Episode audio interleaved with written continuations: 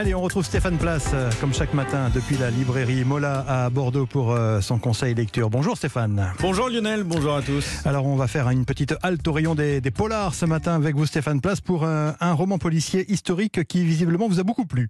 Lui ne fête pas le premier jour de cette nouvelle année 1898. Poussant sa charrette dans le froid, ce chiffonnier s'en va fouiller la décharge de la Croix-Rousse dans ce lion crasseux et pauvre de la fin du 19e siècle. Nuit poisseuse et au milieu des ordures, une découverte morbide.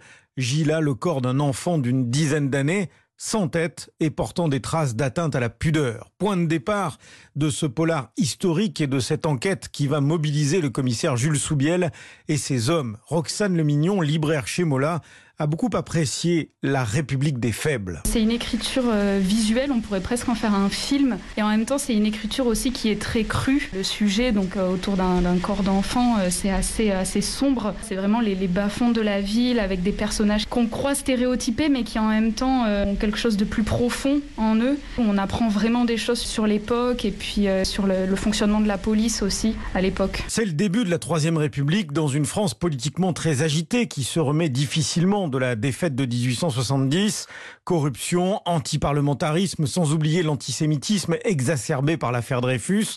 C'est dans ce contexte que Gwenaël Bulto installe cette intrigue aux multiples rebondissements sur fond d'alcool, de misère et de pédophilie. Les droits de l'enfant n'existaient euh, absolument pas à l'époque. Il y a plein d'enfants qui travaillent dès 8 ans, dès 11 ans, qui sont absolument pas payés. Et le regard sur l'enfant n'est absolument pas euh, le même que celui d'aujourd'hui. À partir de là, les enfants étaient euh, des victimes toutes trouvées, surtout les enfants des classes populaires, pour tous les prédateurs qui pouvaient tourner autour d'eux. J'ai lu des ouvrages historiques de certains historiens comme Jean-Baptiste Durosel, euh, les livres de Dominique Khalifa, qui était un spécialiste de la belle époque. Bien sûr, pour euh, ma documentation, je me suis aussi inspiré de certains romanciers, Zola, bien sûr. Donc, euh, avec toute cette documentation-là, j'ai essayé de recréer l'esprit de l'époque. C'était un peu mon objectif. Objectif parfaitement atteint, ce qui donne un polar historique très noir, addictif et une furieuse envie de retrouver le commissaire Soubiel. Cela tombe bien puisque Gwenaël Bulto est en train d'écrire une suite qui se situera assez logique au début du XXe siècle. La République des faibles, Gwenaël Bulto,